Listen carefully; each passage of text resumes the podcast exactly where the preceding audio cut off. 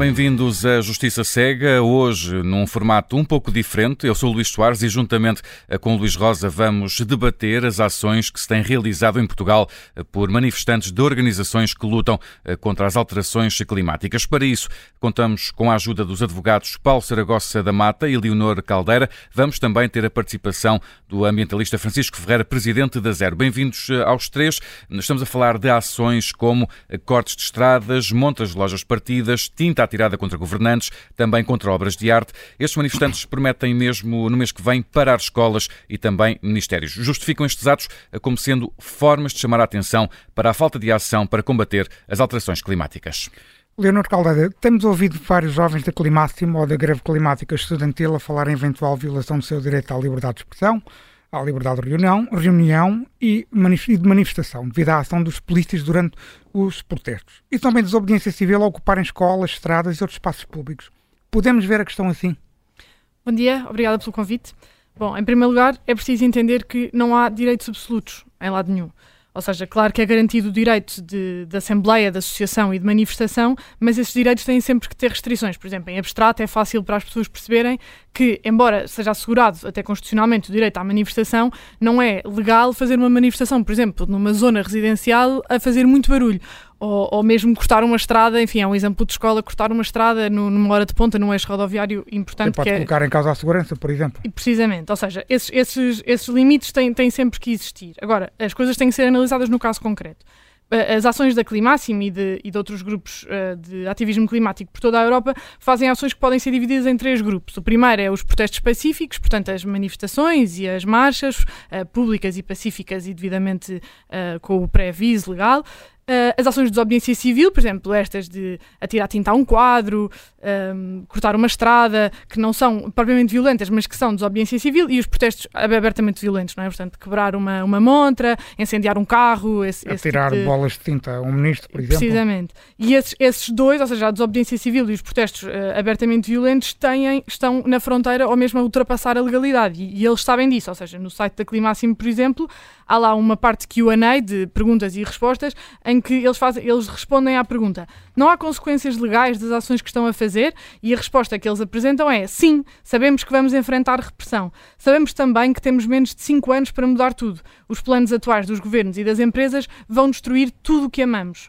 Agir agora é a única opção. Temos mais medo do que vai acontecer se não agirmos do que se agirmos. Ao longo da história, pessoas normais enfrentaram consequências legais para lutar pelo direito à vida e justiça, desde as sufragistas às lutas pela independência dos povos e ao fim da escravatura. Sabemos que quando os julgamentos de Nuremberg acontecerem e os CEOs ultra ricos e políticos estiverem em julgamento, nós estaremos do lado certo da história. Ou seja, é feito de forma consciente. É feito de forma abertamente consciente e acho que eles, enfim, acho que esta não deixa margem para dúvidas esta resposta. Agora, sobre restrições do, dos, dos ativistas climáticos, a verdade é que um pouco por toda a Europa, e acho que é preciso estarmos atentos também a isto, uh, várias associações e várias ONGs de direitos humanos têm alertado para uma excessiva repressão. Por exemplo, vou só dar aqui alguns exemplos. Na Áustria, a polícia tem uh, reprimido os manifestantes com gás pimenta nos olhos de, de, dos jovens. Em França, há vários episódios de brutalidade policial causando ferimentos graves corporais aos ativistas. Na Finlândia, nos Países Baixos e na Sérvia, os ativistas têm sido detidos e, mant e mantidos presos. E, por exemplo, em Munique, um grupo de ativistas que bloqueou uma estrada, portanto, ou seja, é um ato de desobediência civil, mas é, bloqueou uma estrada, ficaram detidos por mais de 30 dias. Ou seja, isto é, é, é, é algo. Isso não que... está a acontecer em Portugal. Isso não está a acontecer em Portugal.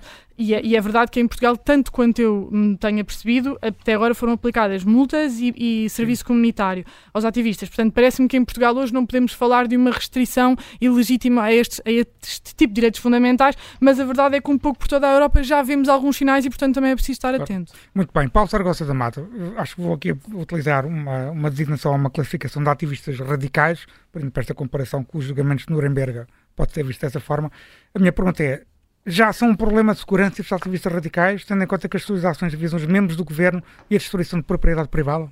Muito bom dia a todos, ao nosso auditório também. Um, sim, já são um problema de segurança e já seria um problema de segurança mesmo que não atacassem membros do governo. qualquer, qualquer pessoa atacada, seja um privado, não seja. É um problema de segurança, é um problema de polícia, porque é também um problema criminal. E, portanto, quando nós temos uma organização, que é, basta para ser organização um conjunto de três pessoas ou mais, que se dedicam, que se organizam para preparar e para executar a prática de atos criminosos, temos mais do que um problema de segurança, temos uma organização criminosa. Isso fará sentido que o Ministério Público e a Polícia Judiciária, por exemplo, visem aquele máximo no inquérito, visto que estão a, a, estão a perturbar a, a, paz social, por exemplo? Vou, vou, vou ser muito pouco politicamente correto. Eu espero que a Polícia Judiciária e espero que o Ministério Público tenham esse inquérito aberto já neste Ainda momento. não há essa informação. Mas, quer dizer, mas é suposto que uma, ainda por cima, tratando-se São um... crimes públicos, não é? São todos crimes Ou seja, não precisam de queixa. Não precisam de queixa. Mas é que é mais do que isso, quer dizer, é, é um típico caso de investigação criminal que não convém que se saiba que exista.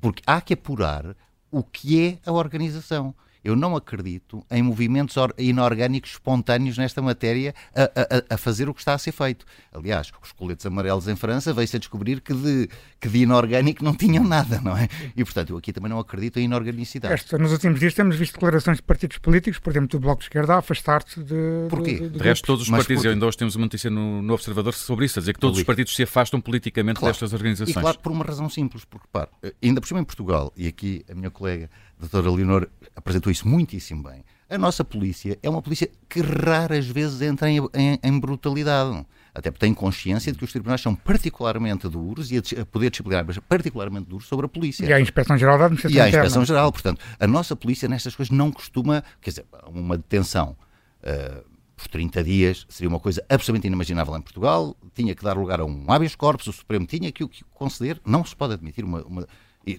não é com, com, com, com ninguém, ninguém pode ficar detido 30 dias. Agora, mesmo a brutalidade. E, mas isso aí também já, já, é um outro. Também depende um bocadinho da cultura. Eu, eu, não tive tempo de dizer há dias, numa intervenção que tive na CNN, num debate mais ou menos desta natureza, não cheguei a dizer, mas quer dizer, na Alemanha são batidos, na Sérvia são batidos, ficam 30 dias. Mas vamos, por exemplo, para qualquer país do Médio Oriente ou para a Ásia e, e duvido que saíssem alguns com vida da, da prisão. Portanto, também convém pôr as coisas no seu devido sítio, principalmente quando se faz uma coisa que eu, eu e a Leonor estivemos a conversar um bocadinho. É inacreditável compararem esta situação com o nazismo, o Estado Novo. Quer dizer, não tem nada. Primeiro, o nazismo e o Estado Novo não tem nada a ver uma coisa com a outra, não é? E, e, e, depois comparar isto, é comparar a beira da estrada com a estrada da beira, isto não faz sentido. Leonor Caldeira, neste sentido do que diz o Paulo Saragossa da Mata, estas ações ou este tipo de ações, de certa forma, podem acabar por afastar o cidadão médio da causa ambiental? Eu acho que quanto a esse aspecto é preciso ter alguma cautela, porque é fácil nós formarmos uma opinião uh, genérica com base na nossa perspectiva individual. E tendo uh, preparado um bocadinho este debate, encontrei uh, um estudo que na verdade até está citado no site da Climáxima, mas que é um estudo, enfim, da Yale Environmental Review, portanto é uma coisa séria, e esse estudo, as, as, conclusões foram publicadas em 2020 e, e basicamente o, o, exercício muito interessante, na minha opinião, foi encontrar uma amostra de pessoas representativa da sociedade civil a perguntar-lhes no início qual é que é a sua perspectiva, a sua opinião sobre a causa climática e este tipo de protestos, confrontar depois a pessoa com uma notícia fictícia sobre protestos climáticos e depois voltar a perguntar. E, portanto, é na assimetria entre a primeira e a segunda resposta que, que se avaliou, no fundo, o impacto que estas notícias têm sobre estes, sobre estes protestos. E o, que, e o que se encontrou na sociedade norte-americana foi que os protestos violentos Uh, tinham um impacto negativo só contra os autores do protesto e não, tinham, não, não mudavam a opinião sobre a causa climática no seu geral,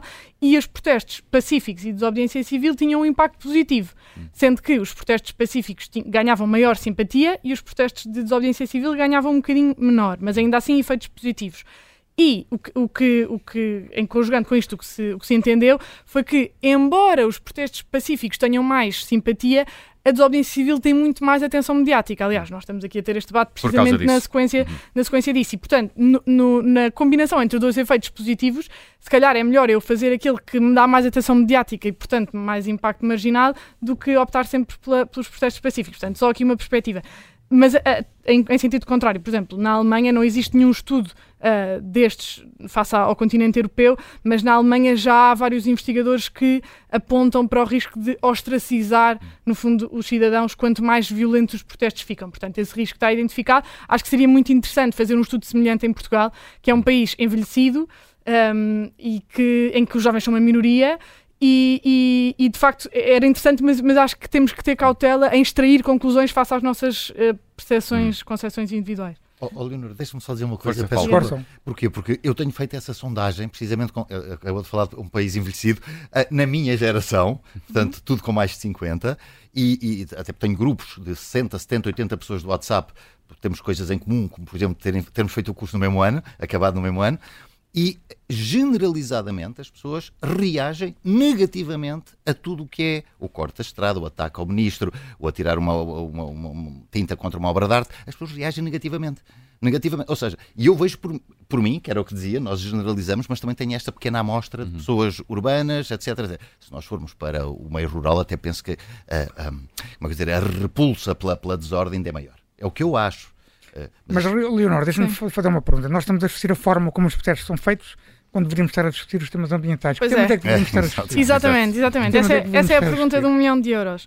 Uh, e, que, e, que, devíamos de facto focar mais atenção, sem, sem prejuízo do outro tema também ser claro. muito interessante. Enfim, em Portugal há um tema que eu, que eu destacaria como prioritário, que é uh, o tema da Lei de Bases do Clima. A Lei de Bases do Clima foi aprovada no final de 2021 e estabeleceu uh, objetivos de neutralidade climática mais ambiciosos do que aqueles que a União Europeia tinha imposto. Ou seja, a União Europeia há, há um regulamento, portanto, é, um, é uma legislação que, se, que vigora automaticamente na, na, ordem jurídica portuguesa, que impõe a neutralidade climática até 2050. Portugal foi mais ambicioso e em 2020 definiu essa neutralidade para 2045, portanto, uhum. antecipou em 5 anos esse objetivo. Tudo muito bem, estamos na vanguarda da Europa, de, queremos saber, implementamos as nossas próprias medidas, só que dois, praticamente dois anos envolvidos, há uma série de mecanismos e de medidas que a lei previa e que ainda estão completamente na gaveta. E dou, dou o exemplo aqui de três que me parecem fundamentais.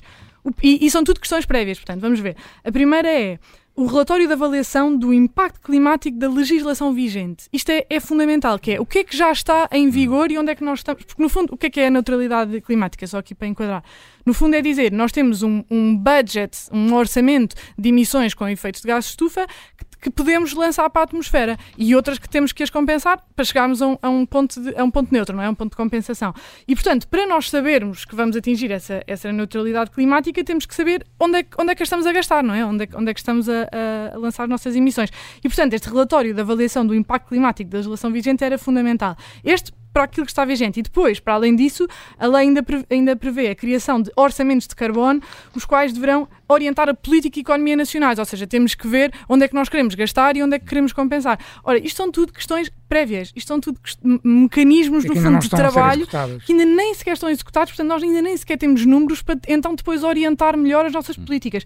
Isto é uma inação uh, gravíssima porque a lei de base do clima não é um panfleto, não é uma, uma guideline, não é uma recomendação, é lei e, portanto, assumiu na esfera jurídica do Estado obrigações positivas cujo cumprimento é fundamental para o sucesso destes objetivos. E, portanto, face a esta inação, está identificado um incumprimento destes deveres de, de execução resultantes da lei de bases, como já uh, alertaram vários ambientalistas, e, portanto, isto hum. parece-me que era fundamental discutir em e, primeiro lugar. E falando precisamente em ambientalistas, vamos juntar a este debate também Francisco Ferreira, presidente da Zero. Na segunda parte, Francisco Ferreira, vamos olhar com mais detalhe para aquilo que se pode mudar na lei, para ir mais ao encontro daquilo que defende os ambientalistas, mas queria perguntar-lhe, hum, na sua opinião, hum, sendo que estes, estes grupos defendem, por exemplo, o fim imediato dos combustíveis fósseis, acredita, Francisco Ferreira, que isso é possível e que é desejável?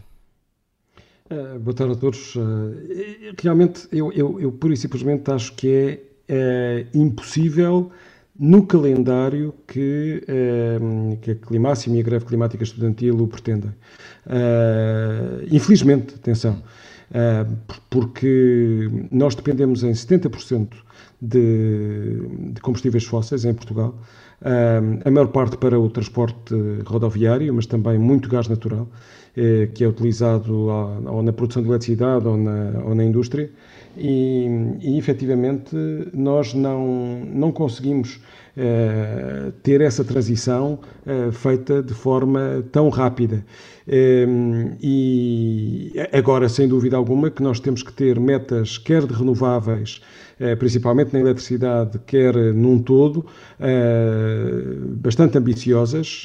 vale a pena olharmos para alguns números. Portugal atingiu 31% de, de, de, de de uso de energia renovável em 2020 e tem um objetivo, salvo erro, de 47% a 49%, 49% para, para, para 2030, ou seja, termos metade.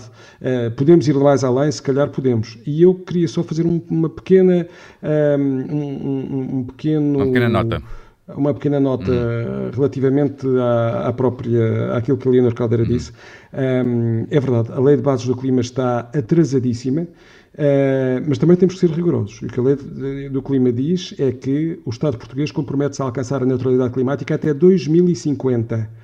Sem prejuízo do disposto neste número anterior, o Governo estuda até 2025 a, antecipa a antecipação da meta de neutralidade carbónica, tendo em vista o compromisso da neutralidade climática o mais tardar até 2045. E o que é facto é que o Governo está a estudar em 2023, irá a partida ter esses resultados em 2024 e, portanto, neste, este é um caso em que eu acho que nós não estamos, até estamos em cumprimento da lei de bases. Agora, tudo o resto que ela disse tem toda a razão.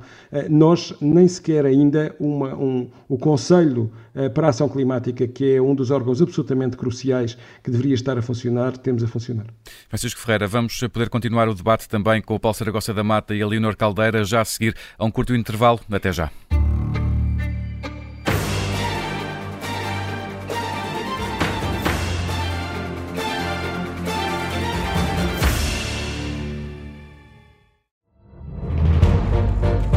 Esta é a história do padre obcecado com a infiltração do comunismo na Igreja que tentou matar o Papa em Fátima. Que raio de coincidência! No dia 13 de maio. E, a partir desse momento, o Papa Voitila nunca mais deixa de olhar para Fátima. Episódio 1 O Anticristo em Fátima. Matar o Papa é uma série para ouvir em seis episódios e faz parte dos Podcast Plus do Observador um novo episódio a cada terça-feira.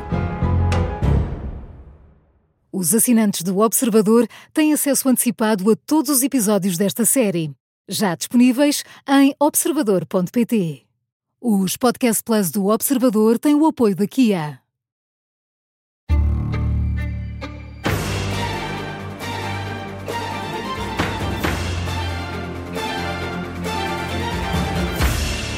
E no Justiça Cega de hoje estamos a debater as manifestações dos ativistas contra as alterações climáticas. São nossos convidados os advogados Paulo Saragossa da Mata e Leonor Caldeira, também o ambientalista Francisco Ferreira. Francisco, começava agora esta segunda parte por si, abordando reivindicações concretas deste, destes jovens. Eh, explique-nos, por exemplo, eh, o fim do consumo de gás. Eh, é vantajoso? É execuível? Ora bem, tudo, tudo, tem a ver efetivamente com as datas que estão em cima da mesa. Uh, os, os, objetivos que têm sido anunciados são uh, que eu tenha uh, 100% de eletricidade renovável em 2025, uh, que eu atinja a neutralidade climática, há bocado estávamos a falar entre 2050 ou 2045, mas o objetivo é 2030, uh, daqui a sete anos, e há também a questão do, do, do fim do gás, que, aliás, a própria lei do clima, por exemplo, aponta para 2040 no que diz respeito ao, ao uso deste combustível fóssil na produção de eletricidade.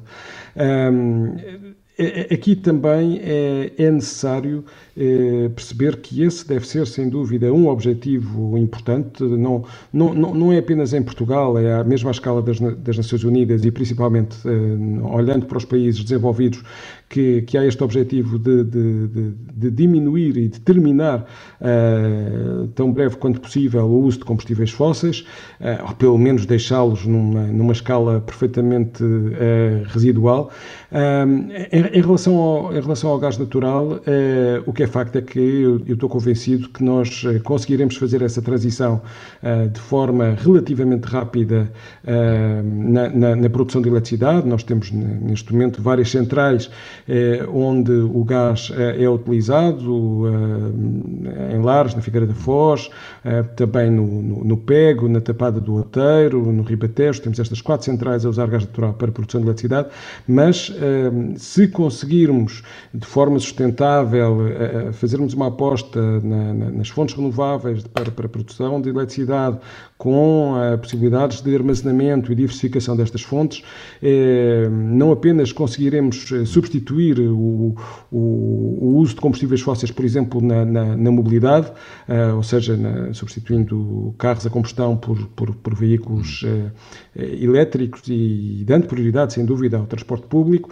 mas também conseguiremos garantir que com, com recurso a gases, são chamados gases renováveis, no futuro próximo, eh, nós consigamos também na indústria, eh, através do hidrogênio, do biometano, eh, recuar no uso do gás natural. Portanto, eu acho que é um objetivo eh, que deve estar em cima da mesa, que acaba por estar em linha com a lei de bases do clima. A questão, a questão é o timing. É o timing, hum. exatamente. E, já agora, Francisco Ferreira, estava aí a falar da, da questão de, de usar um, combustíveis alternativos. Por exemplo, estes grupos defendem uma redução drástica de, das viagens de avião. É possível encontrar a médio e longo prazo uma tecnologia que reduza esse impacto climático, como, por exemplo, falava o Francisco da indústria automóvel, está acontecendo na indústria automóvel? Bem, vamos, vamos pegar na, nas viagens de avião. O, o que é facto é que, um, e, e, fazer aqui também uma ressalva, o, há bocado discutia-se um pouco a, a, questão da forma e do conteúdo. Uhum. Uh, e, e, o que é facto é que aquilo que têm sido os objetos de alerta uh, da Climáxima e da greve uh, climática estudantil são, sem dúvida alguma, objetivos que têm sentido. Porque são, e eu ia pegar na questão da, da, da uh, daquilo que foi feito, num, que levou a um atraso de, de, de, uh, de, cerca de meia hora, salvo 40 minutos, num avião Lisboa-Porto. Hum. é um alerta fundamental. Como é que é possível nós termos as duas principais cidades do país sem ter uma ferrovia rápida e como é que nós temos duas capitais, Lisboa e Madrid, onde de momento se demora 11 horas com três comboios uh, via entroncamento e depois entroncamento Badajoz e Badajoz-Madrid para, para, para percorrer este, este percurso. Portanto, uh, o que é facto é que eu tenho que ter alternativas e esta é uma forma de uh, fazer esse alerta. A própria União Europeia reconhece desde há vários anos que eu devia ter transportes alternativos que não o avião. Além disso, por exemplo, a própria Zero e muitas empresas com quem temos falado têm objetivos de redução das emissões dos seus trabalhadores ao usarem, eh, ao usarem o avião. É, será que nós conseguimos evitar todas essas viagens? Uh, não, não conseguimos, mas conseguimos dar um contributo ainda significativo, nomeadamente através de, das tecnologias que, felizmente, com a pandemia acabaram por se banalizar. Hum. Uh, mas aqui há realmente um, um, alerta muito forte para, para nós, na mobilidade, seja da automóvel, seja a ferrovia, fazermos uma mudança estrutural fundamental. Bem, Paulo Torgosta da Mata, a transição energética implica grandes mudanças económicas e sociais, reconvertendo-se indústrias que são hoje estruturantes. Os custos económicos e sociais destas mudanças são uma razão aceitável para retardar a implementação de alguma destas mudanças ambientais? Uh, eu, aí aplicaria, eu aí aplicaria aquele velho princípio da colisão de direitos.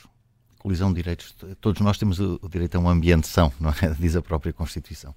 Também temos direito à habitação, direito à liberdade de movimento, a liberdade de expressão. Nós precisamos de aviões, precisamos de carros, e achei, devo dizer, os meus parabéns ao, ao, Francisco, que acaba de ter uma posição de extremo bom senso, até uh, tudo o que eu vi, acompanho integralmente. Portanto, nós temos que transitar para um, para um ambiente melhor, mas não pode ser uma coisa que aconteça de manhã para a tarde ou dois para amanhã. Aliás, viu-se o que aconteceu na Ucrânia. Temos um bom exemplo disso, em que com a, chegada da guerra foram interrompidos imensos serviços que queremos que acabem, da indústria, o nuclear, etc. E como é que as pessoas sobreviveram ao inverno um, dramaticamente como se estivéssemos na Idade Média, não é? Portanto, a, a minha ideia é. A reconversão também implica desemprego, também implica. Tam, exatamente. E estes, exatamente, exatamente. E os custos sociais, hum, eu diria mais, sim, se nós nos económicos pusermos o conceito lato de economia, os custos sociais e económicos devem ser contrabalançados com a necessidade de transição. Até porque eu gostava de chamar a atenção para algo que, com certeza, a Leonor, que estudou bastante esta questão climática, e o Francisco, então, que é um dedicado à causa climática, saberão responder, e eu não sei. Mas imaginemos que toda a Europa da União, ou do Conselho da Europa, mais os Estados Unidos e o Canadá, cumpriam todos os limites uh, no ano que vem. Eu gostava que também fosse feito um estudo para saber qual era a consequência no ambiente global uh, dessa, desse, dessa conformidade, eu diria, dos países ocidentais. O que é que acontecia? Está feito esse estudo? O que é que melhorava o clima? Antes de mais, esta é a peça de toque para responder. É porque o mundo não é só o mundo ocidental. Ora. A África, ora, ora, a Ásia. Ora. Aí a África ainda se pode dizer, bem, a África, como tem muito pouca indústria, é muito pouco industrializada, não, mas tem tudo o que são os carros com mais de 30 anos. Tem, não é? Ou seja, tem, tem, tem, tem um, muita poluição indireta. Agora, gostava muito que nesta discussão, para ser séria, nomeadamente a Climáximo e da outra entidade. Da greve climática isso, estudantil. Exatamente. Gostava muito que, este, que este, pensassem isto e que fosse feito um estudo para saber qual é o impacto no, desenvolvimento a favor do clima de toda a Europa, do Conselho da Europa, que é para termos logo uh, eh, 50 estados de uma vez, mais uh, Estados Unidos e Canadá. E vamos deixar a América Latina toda, a África toda, a Ásia toda, a Oceania toda. O que é que é? Não, vamos pôr a Oceania do nosso lado, por exemplo, a Austrália, por exemplo, e vamos ver qual é o impacto global porque não vale a pena. Vamos morrer daqui a dois anos, eh, vamos acabar o mundo que amamos pelas minha, pela minha intuição, o mundo que amamos continuará a morrer, mesmo que todos os Estados, entre aspas, ocidentalizados, fizessem o que deveriam fazer. Não é motivo para não fazer, é motivo para racionalmente analisar o que está a ser feito. Eu, se fosse juiz, faria este raciocínio quando tivesse que interrogar um arguído ou inquirir uma testemunha. Deixa-me outra questão que ainda há pouco ia, queríamos abordar na primeira parte, mas não conseguimos. Ah, quando ouvimos a Climáximo, e quando vamos ao site, a Climáximo, ouvimos muito uma lógica de um posicionamento do grupo como nós, a Climáximo, contra eles. Certo. O eles é o governo, as empresas, os ultra-ricos, por exemplo, os ultra-ricos são os que ganham mais, na, na, na visão da Climáximo, são os que ganham mais de 150 mil euros brutos e devem ser taxados em 99%, isto como uma medida Isso, anticapitalista, para menos o que está escrito Sim, no site. Faria todo o sentido. Isto nós, contra eles, não é uma lógica populista. Olha, eu vou, oh, Luís, eu vou-te lembrar só uma coisa, desculpa agora ia tratar-te por você, uma coisa muito, muito simples. Há um livro excepcional que, que nós alunos eh, líamos quando estávamos no décimo ano de escolaridade, que se chama, do Vercors, que se chamava Les uns et les autres, uns e os outros, que é sobre o quê? é sobre a resistência francesa face à ocupação nazi. Esses nós e eles é exatamente o é mais uma manifestação da lógica anti-nazi que é trazida pela Climax para o debate, quando não tem nada a ver a bota claro que estão em guerra contra quem... Não, mas estão em guerra, mas tem um problema. É que eles estão em guerra um bocadinho como o Dom Quixote, contra ninguém, são moinhos, não é? Porque o, o Francisco acabou de dizer, e a Leonor também, estamos a andar, Portugal, estou a falar de Portugal agora, não estamos verdadeiramente como devíamos estar, mas estamos a andar, há coisas que estão a ser feitas, quer dizer, mas, mas querem deixar o quê? Eu há dias fiz essa pergunta. Deixa de usar tablets, telemóveis, PCs, telefones. É que tudo o que é feito, todos os componentes para fazer aquilo que todos os dias usam, nomeadamente para, para violar o Estado de Direito, eh, cometendo crimes, tudo aquilo é poluente.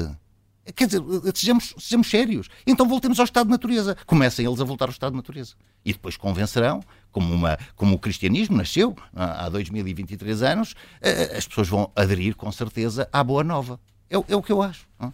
Leonor, uh, além de pedir se calhar uma resposta, se quiser, obviamente uhum. responder a isto que, que o Paulo Saragossa acabou de, de dizer, queria-lhe também perguntar que introduzíssemos aqui, queria pedir que introduzíssemos aqui uma questão que o Francisco já falou, da rede de transportes coletivos. Com exceção de Lisboa e do Porto, não se pode dizer que Portugal tenha uma verdadeira rede de transportes coletivos. O que é que nós podemos eh, fazer mais? Sim, só respondendo aqui uh, brevemente ao, ao, ao, comentário do, do Paulo, que eu acompanho, eu acompanho uh, esta, esta interrogação face aos impactos práticos mesmo num cenário ótimo, eu, eu entendo isso. E, e, hum, e para, para completar um bocadinho este raciocínio, eu aproveito para, para relembrar aqui uma analogia que eu ouvi este fim de semana, porque estava a ouvir um, um podcast muito interessante, que por acaso recomendo, que é o Green Deal Big Deal, em que vários, eh, enfim, vários especialistas destas matérias uh, comentam os, os esforços uh, ao nível europeu do, do Pacto Verde Europeu. E, e, então dizia uma, uma senhora que no, num episódio que, no fundo, a transição para, para a neutralidade climática era como uma orquestra gigante muito complexa, em que a União Europeia, face aos, aos, aos 27 países Estados-membros, era o maestro. Então, porque, no fundo, face à, à, neutralidade climática, mais justiça social, mais não deixar cair a economia, nós temos aqui vários interesses, portanto, que compõem todos juntos a melodia, e depois temos centenas, milhares, até se calhar eventualmente milhões de políticas que têm que estar todas em harmonia, a entrar no tempo certo, na, no, no, volume certo, na melodia certa. É, é um tema de uma complexidade é uma complexidade quase de, que não dá para a compreensão humana se nós tentarmos imaginar isto. Agora, claro, por isso é que temos o Acordo de Paris, que envolve mais do que o, o mundo ocidental, e por isso é que temos a União Europeia, e claro que isto é uma tarefa monstra, não há outra forma de, adjetiv, de adjetivar isto, é, é, de uma complexidade e de uma monstruosidade que é, que é quase inigualável. Agora, como o Paulo dizia bem, não é para baixarmos os braços. Ou seja, o que é que nós podemos fazer? Podemos, no fundo, como diz Gandhi, ser eh, a, a, a mudança que queremos ver no mundo no nosso Exato. pequeno quintal, não é? Portanto, essa, essa é a única resposta que eu vejo a isto. É, eu vou tentar fazer o meu máximo. Depois, se ele, se calhar, cai em saco roto e não faz nada, eh, tudo bem, eu, eu por mim durmo descansado. Agora, quero é fazer. Pelo menos no meu tempo de vida, quero, quero é fazer. Pronto, mas... deixa-me fazer uma coisa. Sim, sim. Quero fazer, mas então eu tenho que perspectivar bem as minhas ações, com porque certeza. não é com certeza matando os ricos, taxando-os a 99%. Não é assim que chegamos lá, quer dizer, porque tem toda a razão. Há um caminho a ser feito. Há um caminho a ser feito. Precisamente, ou seja, e no fundo um, essa, essa, essa harmonia de, entre várias políticas e vários, e vários interesses tem que ser conjugada pelo diálogo, tem que ser conjugada à mesma mesa, sentando-nos à mesma mesa. E, enfim, eu também não subscrevo o discurso de estamos em guerra e nós contra eles, não subscrevo isso, mas acho que, acho que a Climáximo também está disponível para esse diálogo. Acho que, embora tenha esta, estas posições extremadas e anticapitalistas que aqui, que aqui ouvimos, acho que essa posição, embora extremada, também pode dar aqui um contributo ao debate, portanto, eu nisso uh, sou, uh, aceito mais a, a, presença deles ou a visão deles uh, do mundo. Mas Numa responder... democracia não se deve excluir ninguém, como é Exatamente, é exatamente. Mas, a dos transportes. dos transportes. Sim, ou seja, eu não, não querendo repetir aquilo que o Francisco Ferreira já, já aqui disse, e, e, enfim, e sendo obviamente sensível, quando, quando nós vamos, uh, pegando também aqui no rap do, do Paulo, para vermos números e vermos impactos, quando nós vemos o impacto que têm os, os jatos privados nos Estados Unidos, as viagens da Taylor Swift, face aos, aos, aos carros em Orem, ou, ou aqui em, em Portugal, nós, nós sentimos, ok, deixem lá os cidadãos portugueses andar no seu carro, porque de facto isto é uma palhaçada, porque os super ricos e os, as pessoas que têm estas posses económicas têm uma pegada ecológica, é que não é uma, duas vezes, é de repente é, são centenas de vezes superiores à, à do, do, cidadão normal. Ah, do Opal Corta de 1998. Sim, portanto, mas, mas dito isto, exato, certo, certamente, mas dito isto, a verdade é que a mobilidade em Portugal está, é completamente centrada à volta do carro. Sim. E se isso se vê em Lisboa, no, no, resto do país, fora das grandes cidades, é, é óbvio. Ou seja, os autocarros é uma coisa muito esporádica, Sim. não é confiável, não, não dá para confiar e, portanto, toda a gente anda de carro. Mas mesmo em Lisboa, eu que nasci e cresci em Lisboa, conheço perfeitamente a sensação de um percurso de carro demora 15 minutos, de autocarro ou de transportes públicos demora facilmente 45 minutos, 50 minutos. Ou seja, é uma loucura a forma como a cidade não está pensada para o transporte coletivo. Eu, eu gostava de citar aqui o, o, a crónica da Susana Peralta, do público, desta semana, que, que, então que dizia que a cobertura ferroviária da área metropolitana de Lisboa, portanto o metro, está limitada a três eixos que trazem as pessoas da periferia para o centro de Lisboa. E, e é uma coisa que eu sempre reparei ao, ao olhar simplesmente para o mapa da cidade de, do, do, mapa do metro da cidade de Lisboa, em que no fundo temos três linhas que vêm de Odivelas para, para o Rato uh, e de Telheiras para o Cacho Dré e enfim, assim sucessivamente, mas depois não temos uma ligação entre Telheiras e Benfica que são Faltam enfim, interligações. Ao lado em que não, não, é, não, não é prática andar de transportes públicos em, em Portugal. E, e então, dizia a Susana Peralta que a Elizabeth Line, que, que, é do metro de Londres, que é uma das cidades que melhor a mobilidade coletiva tem e que é um exemplo que eu acho que, que Lisboa podia seguir. Esta Elizabeth Line faz a ligação de leste a oeste da cidade, que era precisamente aquilo que Lisboa precisava. E então dizia-nos que começou, esta Elizabeth Line começou a ser planeada em 2001 e, foi, e só entrou então em funcionamento em 2022. Portanto, Londres precisou de 20 anos para planear esta, esta, hum, esta, esta linha de, de, de, metro que reduziu em metade e às vezes a um terço o tempo de vários trajetos de carro. Portanto, isto é super eficiente e é, é ótimo não só para o ambiente como para, para a qualidade de vida dos cidadãos. E em Portugal estamos em 2023 e nada, não há nenhum debate, não há nenhum interesse para, para avançar estes planos. Francisco Ferreira, eu, para terminar. Eu queria, sim, eu queria só aqui fazer alguns comentários também. É, o, o, Paulo fez um, um, um, desafio muito interessante e, e, eu aqui acho que vale a pena tomar nota do seguinte: claro que se a Europa. Uh, reduzisse as, as suas emissões de forma uh, brutal, o, o impacto seria eh, relativamente pouco significativo, eh, porque obviamente a Europa neste momento significa muito menos em termos de, de, de, emissões à escala mundial do que significava antes. Mas isso não lhe retira responsabilidade, porque os gases que são emitidos ficam na atmosfera 100 anos.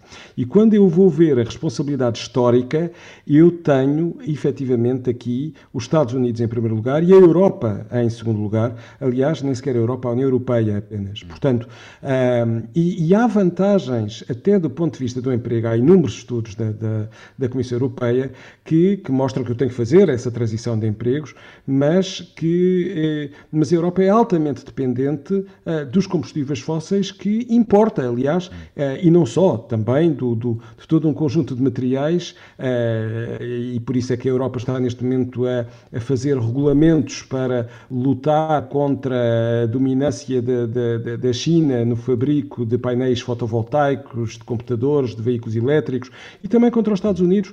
Os Estados Unidos, se diminuíssem as suas, as suas emissões, hum. o efeito seria muito maior do que na Europa, porque, para se ter uma ideia, os Estados Unidos ainda têm per capita emissões da ordem das 3 a 4 vezes superiores em comparação com a média europeia, uh, por pessoa por ano.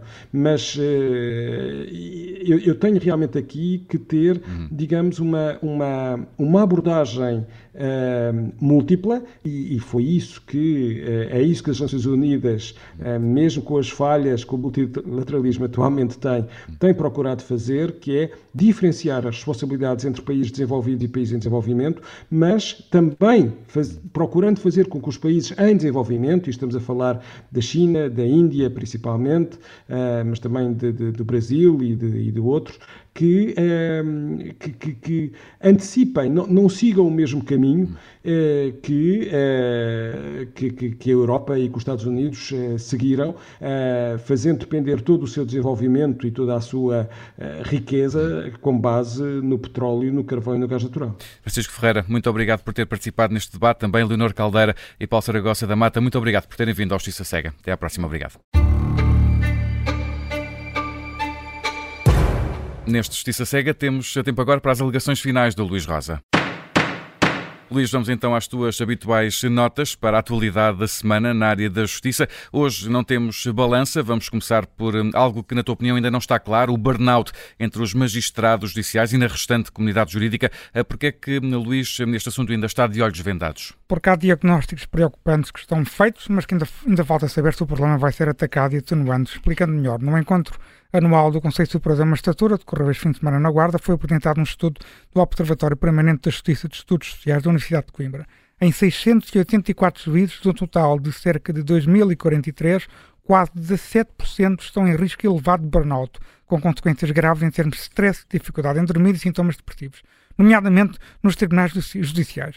E, para contrariar até uma percepção popular que os juízes trabalham pouco, o estudo refere que os juízes, a média, trabalham 46 horas por semana. Estes dados conjugam-se com outro estudo, datado de 2022, e que resultou em entrevistas a 690 juízes, advogados e procuradores, e neste estudo, 8,7% dos magistrados judiciais admitiam recorrer a substâncias ilícitas, como drogas leves ou até cocaína, para lidar com o stress com o stress. E 11,4% admitiam recorrer ao álcool para lidar precisamente com essa situação estressante no, no, no trabalho. Hum, Luís, e esse é, é, um tema que está a ser seguido, nomeadamente pelo Conselho Superior da Magistratura. Sim, eu estive presente em numa reunião que o Conselho teve com a Comunicação Social em que este tema foi abordado e sei que o caso está a ser seguido com muita atenção pelo órgão de gestão e disciplinar dos juízes. O mesmo se diga da Associação Sindical dos Juízes. Nenhum português fica tranquilo ao ler estas notícias, sendo fundamental que exista uma atuação célere, quer em termos de melhoria das condições de trabalho, quer em termos de uma melhor gestão que permita distribuir de forma mais equitativa por todos os juízes o trabalho que existe nos tribunais. Isso é fundamental. Mas, acima de tudo, é urgente que existam formas muito eficientes de tratar os magistrados judiciais que estejam em risco de burnout, de forma a evitar que estejam a decidir e a julgar sobre a vida de outros cidadãos. Hum, uh, Luís, o, o, processo Universo Espírito Santo também ainda não está claro, na tua opinião, esta semana, porque é que também está de olhos vendados? Tal como o Observador noticiou, em exclusivo no dia 19 de outubro, a fase de inquérito deste processo foi concluído ao fim de nove anos com a dedução da acusação contra Ricardo Salgado e mais seis ex-responsáveis do Grupo Espírito Santo por terem alegadamente corrompido 20 altos dirigentes da Venezuela. Nove anos para se investigar a queda do Banco Espírito Santo e do Grupo Espírito Santo pode parecer muito tempo, mas temos de ter noção que o Ministério Público nunca tinha investigado um processo tão complexo como este. Uma investigação concentrada num dos maiores grupos financeiros portugueses, com operações em vários países europeus e presença em quatro dos cinco continentes, que obrigou à cooperação judicial internacional com jurisdições tão diferentes como Espanha, Suíça, Luxemburgo, Angola, Estados Unidos e agora Venezuela e tantos outros. As quatro acusações deduzidas que conheço e que li são muito objetivas e factuais e têm uma investigação meticulosa da equipa que foi liderada por José Ranito e por Olga Barata. Contudo, ficará sempre a dúvida sobre se não seria mais eficaz termos acusações mais reduzidas. De resto, Luís, ouvimos aqui no Justiça Cega os argumentos fundamentados de José Ranito na entrevista que, que, nos deu ao programa. Certo, mas será muito difícil que exista um trânsito em julgado pelos principais protestos do Universo Espírito Santo sem que a lei natural da vida se imponha por uma parte dos arguidos. Se tal acontecer, a imagem da justiça poderá ser afetada e poderá existir uma percepção popular de que não foi feita justiça. Contudo, uma coisa é certa: Ricardo Salgado poderá ter em breve uma condenação transitada em julgado, eu que refiro-me a uma pena de oito anos de prisão por vários crimes de abuso de confiança. Um processo que nasceu de uma decisão extraída pelo juiz Rosa do processo Marquês. Se tal acontecer, ninguém retirará a José Olga Barata, que tal prova foi recolhida com o trabalho de investigação da sua equipa. Hum, e por fim, Luís, a quem atribuis a espada de hoje? Bem, a, a juíza Margarida Natário, a juíza adjunta do coletivo que está a julgar Manuel Pinho e Ricardo Salgado devido aos pagamentos do saco azul do Grupo Espírito Santo. A realidade que o jornalismo acompanha é dinâmica por natureza. De uma semana para a outra podem surgir novas informações que fazem evoluir uma determinada situação. É o caso do incidente de escusa que a própria juíza Margarida Natário abriu por pressão das revelações das defesas de Manuel Alexandre Pinho acerca dos pagamentos do saco azul do Grupo Espírito Santo feitos ao ex-marido da juíza, ele próprio, um ex-quadro do GES. Sendo muito sintético, não tenho grandes dúvidas em dizer esta semana que a juíza não tem qualquer condição, não tem quaisquer condições para continuar no coletivo que está a julgar a alegada corrupção de Pinho por parte de Ricardo Salgado. É muito importante que os juízes que vão julgar este tipo de casos percebam, de uma vez por todas, se há matérias da sua vida pessoal que podem levar a um dano na imagem da justiça, então devem pedir escusa. Infelizmente, Margarida Natário não foi prudente em fazer tal avaliação. Se tivesse sido prudente, teria facilmente concluído que o melhor seria pedir escusa no momento em que foi sorteada para o julgamento. Para terminar, a falta de prudência também pode ser assacada à juíza presidente Ana Paula Rosa, que deveria ter ordenado a suspensão do julgamento enquanto a relação de Lisboa não decidisse o incidente de escusa. É verdadeiramente extraordinário que, num caso em que a prova da alegada corrupção é aparentemente forte, estamos a discutir a imparcialidade do coletivo de juízes. Fica então esta espada do Luís Rosa para Margarida Natário, a juíza adjunta do coletivo que está a julgar Manuel Pinho e Ricardo Salgado devido aos pagamentos do saco azul do AGES. E se não quer perder nada do que debatemos no Justiça Cega, pode seguir-nos nas várias aplicações de podcast, como Apple Podcast ou Spotify. E nesta aplicação do Spotify, só mesmo aqui nesta aplicação, Luís, deixamos hoje uma pergunta. As ações dos militantes da Climáximo são eficazes? Fica a pergunta para responder no Spotify. Voltamos de hoje, oito dias. Até para a semana. Até para a semana. fremadrettet.